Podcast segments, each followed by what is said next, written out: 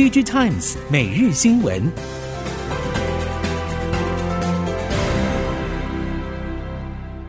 听众朋友们好，欢迎收听 Digitimes 每日新闻，我是翁方月，现在为您提供今天的科技产业新闻重点。首先带您关心。晶圆代工龙头台积电第二季缴出极为优异的营运成绩，对于第三季的营运前景也一样抱持正面态度，甚至上修全年营收成长预期。台积电也坦言，包括 IC 设计在内的众多客户，从今年下半开始将会启动库存调节，而且时间可能延续数季，至少会到明年上半。显然，台积电在高效运算以及先进制程加持之下，几乎不受终端市场下滑影响。但台系 IC 设计业者面临终端客户。库存态度大幅转向，自然也要跟进调整投片动作，应该会是今年下半到明年上半的重点策略。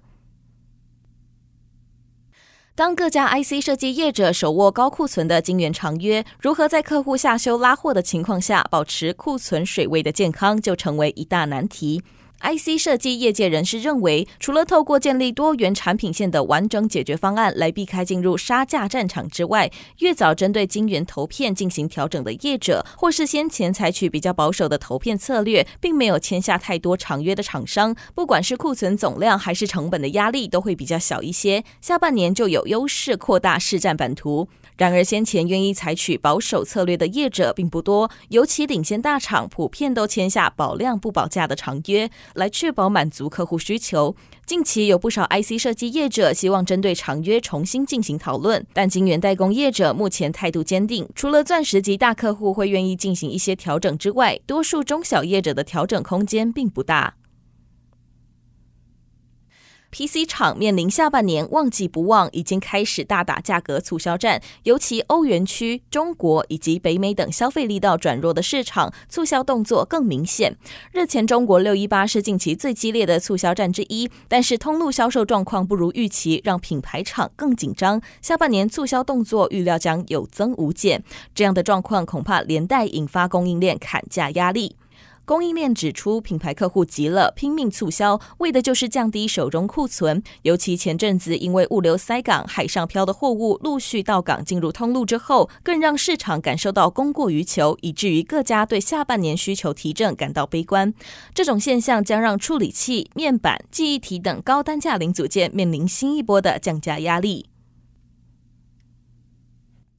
十年前，中国智慧手机市场仍然在初萌芽期，但苹果的到来为中国孵化完整产业链，滋养的还有中国其他品牌，进而催生中国手机大业，包括华为、小米、OPPO、vivo 应运而生，进而走向全世界。从中媒分析来看，特斯拉对于中国汽车产业的意义，就像苹果之于中国的手机产业。这波成效可以说从关键零组件一路到中国自有品牌。中媒指出，特斯拉的到来助力中国建成完整的新能源车产业链。特斯拉也是中国首家独资控股的外资车厂，就连第一个进入中国造车的福斯都没有实现。而特斯拉是重视轻资产营运的企业，零件高比例靠外部供应，包括动力总成、驱动马达、充电系统、电池、底盘、车身、中控导航、多媒体等。所以原本就有未来车供应链雏形的中国，得以快速接手应用。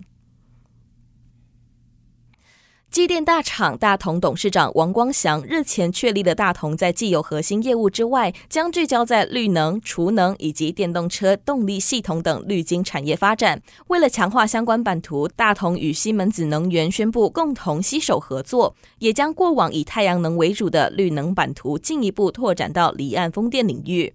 大同新任总经理蔡维利表示，绿能是目前发展重心之一。除了持续开发太阳能发电案场与储能系统相关市场，后续也有跨足碳权销售与服务相关的规划。与西门子能源的合作，开启了大同在绿色能源事业的新篇章，将版图从太阳能扩展到风能领域。由于政府大力推动设备国产化，对于相关商机也绝对不会缺席。为了深化 IPC 三点零有关软硬整合、云网结合的业务，产业电脑业者华汉在既有的三大事业体之外，规划拓展云地整合的第四事业体，并推出台湾企业云端服务包，希望借由相关需求的成长，在二零二五年时，能在台湾公有云端服务市场中达到市占百分之十的目标。华汉集团和 Google Cloud 成为合作伙伴后，积极为全球开放式 AIoT 云端平台进行数位转型的目标迈进。华汉将结合开放性平台与 Google 进阶云端解决方案和服务，打造次世代数位工业产品与创新商业模式。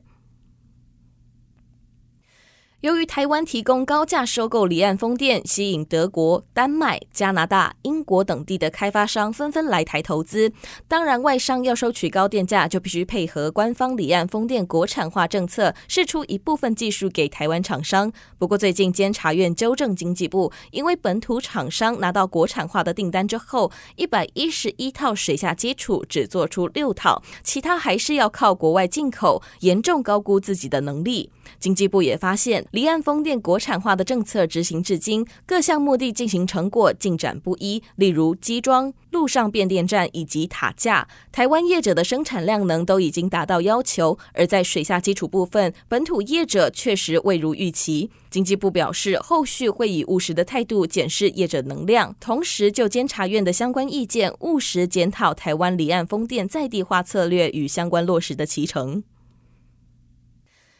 接下来，在科技政策方面带您了解，阳明交大前瞻火箭研究中心执行 HTTP 三 A 双节火箭的第二节试射，终于在今年七月十号清晨成功发射。科技部官员十四号向行政院长苏贞昌报告火箭研发成果，期待未来发展更精进的太空技术，并培育更多太空科技人才。政府的长远目标是能使用国产火箭提供卫星发射服务。苏贞昌指出，太空产业是六大核心战略产业之一，台湾不止已经具备卫星与火箭的自主研制能量，也有非常坚实的半导体、资通讯、机密机械等产业基础，足以支援太空产业发展。他也请科技部持续督导国家太空中心，积极提升太空科技能量，也请各有关部会在基础上共同协力，早日实现把台湾国力打上太空的愿景。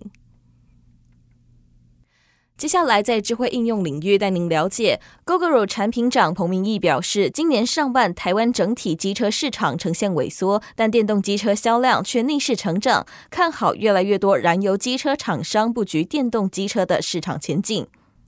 根据了解，Gogoro 采用的电池芯来自三星、SDI、乐金能源解决方案、Panasonic 等韩日大厂。随着鸿海等台厂投入电池芯开发，Gogoro 不排除未来有采用的可能，但一切都还在评估当中。采用与否的评估基准则以安全性、价格、供应量稳定性为主。即便电价上涨的确造成营运压力，但是电价并非占 Gogoro 成本的最大宗，而是电池摊提。洪明义指出，Google 电池芯用量是全台最大，采购都是签订长期合约，因此目前没有受到影响。但如果电池芯价格、物价、租金等持续走扬，则不排除影响会渐渐浮出。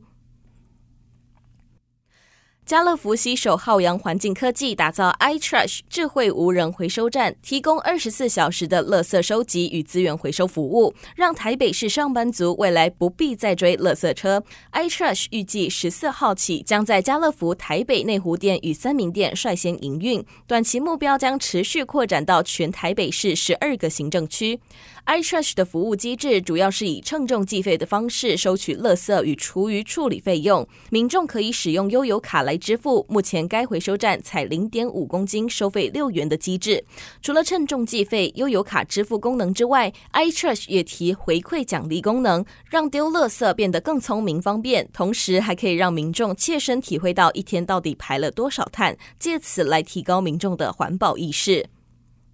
以上新闻由 DigiTimes 电子时报提供，翁方月编辑播报。谢谢您的收听。